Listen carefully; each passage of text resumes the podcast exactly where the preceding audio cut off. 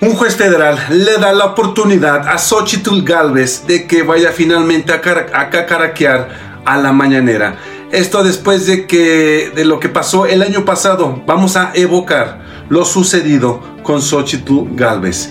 También hablaremos en la sección de deportes de Dani Alves, quien es detenido. Le quitan su contrato eh, por parte de la UNAM y lo detienen allá en Barcelona por presuntamente violar a una chica en una discoteca y en el baño qué poca, qué poca de este güey. También hablaremos sobre la noticia de última hora. Detienen al G1, al licenciado, un brazo fuerte del cártel de Sinaloa. Es un brazo económico donde más les duele a los cárteles. También hablaremos de eso. Y también sobre el caso, el juicio de García Luna. ¿A quién embarrará? ¿Cuáles son las tres hipótesis de lo que este caso podrá suscitar? ¿Y a quién va a embarrar García Luna? Este año 2023 va a ser el protagonismo. Con este juicio va a ser el drama fantástico que nos hacía falta para las palomitas y el refresco. De esto vamos a ver el dedo de mi gente bella, pero antes les pido su poderosísimo like, comenten y compartan la información y díganme qué opinan acerca de esto. Y si aún no te has suscrito a mi canal, suscríbete, te lo recomiendo y aparte vas a ser la banda, güey. Yo soy Boya Camarena y esto es La Verdad Duele. Comenzamos. Hola mi gente bella, ¿cómo están? Loco lo llamaban por hacer una refinería. Y no me van a callar. ¡Viva México! ¡Viva México! ¡Viva México! Finalmente se le abre la puerta a Xochitl Galvez. Finalmente va a poder ir a cacaraquear, según ella, a quejarse. Ah, no, de ese quejo no del otro quejo ante el presidente Andrés Manuel López Obrador sobre lo que sucedió en el 2022, donde ella misma de su propia boca dijo que llegando ella al poder quitaría todos los ayudas que nos da el presidente a la gente que más lo necesita y que ella dice que lo va a quitar. Veamos la siguiente información un juez admitió la revisión de un amparo que presentó la senadora panista Xochitl Galvez para ejercer su derecho de réplica en la conferencia matutina mejor conocida como La Mañanera del presidente Andrés Manuel López Obrador. En un tuit señaló que se abrió una puerta para garantizar el derecho de réplica. Un juez federal admitió mi amparo para que el presidente haga valer mi derecho en su mañanera. Sigamos trabajando para que se escuchen todas las voces. Es tiempo de ser valiente, enfatizó Xochitl Galvez. Ok, pero vamos a analizar la situación. Aquí ella se quiere lanzar como jefa de gobierno. Y este puede ser un protagonismo esencial para que gane popularidad, porque ella, según en sus chaquetas mentales, va a querer rebatir, va a querer debatir con el presidente Andrés Manuel y lo va a querer dejar en ridículo en su propia mañanera. Pero pues ahora sí que lo que yo, en la humilde opinión de quienes habla, la quien va a quedar en ridículo nacional va a ser ella, porque se van a centrar los focos en ella y ella va a, tratar de hacerse la, la, demócrata, se va a tratar de que ella quiere al pueblo y que es para el pueblo y que se las da al pueblo y efectivamente va a quedar como en total fiasco y ridículo y más con el presidente y su sarcasmo, pero en fin. Eh, vamos a ver qué es lo que va a pasar y esperemos que logre ir y todos los ojos van a estar en ese gran en ese gran ridículo. En un momento regresamos. La verdad duele es un nuevo concepto de información. Atrévete a ser diferente, donde la información no es una necesidad, es una obligación. Encuéntranos en todas tus redes sociales y síguenos en tu plataforma de podcast favorito. Pues en esta sección de deportes detienen a Dani Alves, este deportista brasileiro quien presuntamente dio violín a una chica en la discoteca, en el antro. Lo que yo me pregunto es, güey, si tienes tanta lana, si ya eres famoso, si eres un deportista profesional, oh, oh, tenemos daños en, en la, este, no es acá atrás. Perfecto. En la sección de deportes, Dani Alves lo detienen por presuntamente darle violín a una chica en un antro y en el baño. Así debajo cayó este güey. Pero me pregunto yo, si ya eres un profesional, me pregunto yo, si tienes el varo y eres popular y eres famoso, ¿qué carajos haces haciendo esas estupideces que este inútil hizo? Esa es la pregunta de los 50 mil. Pero vámonos a la información. La estrella de fútbol brasileño, Dani Alves, quien se encuentra bajo investigación por un cargo de agresión sexual, fue puesto en prisión provisional el viernes por un juez español, dijo la oficina de prensa Tribunal Superior de Justicia de Cataluña en un comunicado. Pero ¿qué hizo este futbolista? Nos vamos a retoñar hacia el 30 de diciembre. Dani Alves, tras jugar en el Mundial en Qatar, en Brasil, pasó sus vacaciones en Barcelona antes de viajar a la Ciudad de México para jugar con los Pumas. Alves acudió con un grupo de amigos a una lujosa y exclusiva discoteca en la capital de Calana, en Sutón. Allí, el futbolista intentó abordar a su presunta víctima.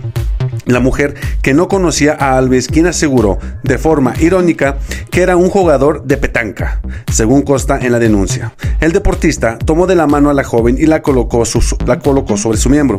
Minutos después, Alves la invitó al baño y allí ocurrió la presunta violación. La escena, que duró 15 minutos, ha sido descrita como muy violenta. La denunciante alertó de lo ocurrido esa misma noche y fue atendida en un hospital en Barcelona. Dos días después denunció lo ocurrido ante las autoridades catalanas.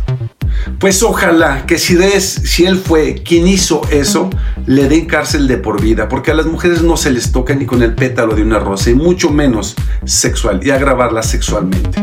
Esto es de cobardes, eso es de personas rufianes que no se merecen el respeto de los hombres, el respeto de las damas y mucho menos el respeto de todo, de todo quien era su, su fan, sus seguidores. Espero que logren darle cadena perpetua a este imbécil o que le corten el tilín, porque eso es lo que más, lo que más se merece. Digo, güey, si eres famoso, chinga, y andas así de cachondo, contáctate una muchacha de la vida galante. No hagan esas estupideces, porque van a caer como este idiota, con el perdón de ustedes por mi francés, en la cárcel. Pero perdónenme, eso me hace, me hace, me hace enojar. En un momento regresamos. Confrontación, donde la realidad supera la ficción. La ficción. Confrontación, escúchala en tu plataforma de podcast favoritas. Pues detienen, calle el G1, lugarteniente del Mayo Zambada, del cártel de Sinaloa. ¿Y quién es compadre? De un senador de Morena. Rayos. Chéquense el dato.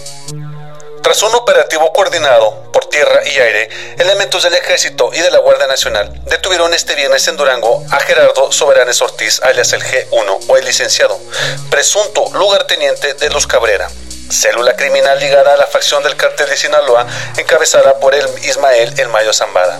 Identificado como el operador financiero del cártel de Sinaloa, el G1 fue detenido en un inmueble del fraccionamiento residencial El Cortijo ubicado al norte de la capital duranguense, informaron fuentes del Gabinete de Seguridad. Al respecto, el secretario de Defensa General Luis Crescencio Sandoval González informó que en el operativo se detuvo a un operador delictivo de los Cabrera a fin del cártel del Pacífico, aunque no dijo su nombre cayó después de la madrugada este personaje. Aquí lo que yo estoy notando es de que les están pegando a los cárteles donde más les duele, que es el dinero. Y aquí a este cartel le pegaron con el personaje que manejaba el varo, que manejaba la plaza y el dinero. Y eso es, eso es donde más, más les duele a los cárteles, porque cuando te metes con su lana, te metes con quien maneja el dinero, desestabilizas eh, todo el cartel completito. En un momento. Pues inicia formalmente el lunes el juicio de este personaje, este señor que tenía tantísimo poder en México quien tenía la seguridad en sus manos, quien tenía eh, el poder de, la policía en sus manos y que jugaba por ambos, ambos lados. Se, por un lado se hacía pasar como el mero mero sabor ranchero, pero por otro lado ayudaba a los cárteles mexicanos de la mafia. Y el lunes inicia su eh, juicio. Pero aquí vienen tres hipótesis que el presidente nos da. Chéquense el dato. Manejé tres hipótesis y las sostengo. Una es que García Luna sea inocente, esa es una posibilidad. Entonces, ¿qué tiene que ver Felipe Calderón? Pues nada. La única cosa sería el mal procedimiento, ¿no?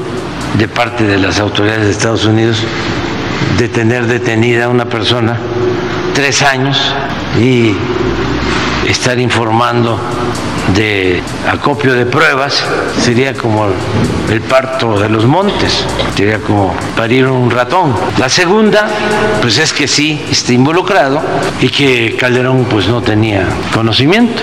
No lo descartemos. Y la tercera es que sí está involucrado, que sí cometió ilícitos García Luna y tenía información, sabía Calderón o lo toleró. Justo como lo dice el presidente, las tres hipótesis que todos los mexicanos nos decimos. ¿Será inocente? Probablemente, probablemente no. Este borrachito de Calderón sabía lo que estaba haciendo García Luna. Si no lo sabía, pues ya se salvó.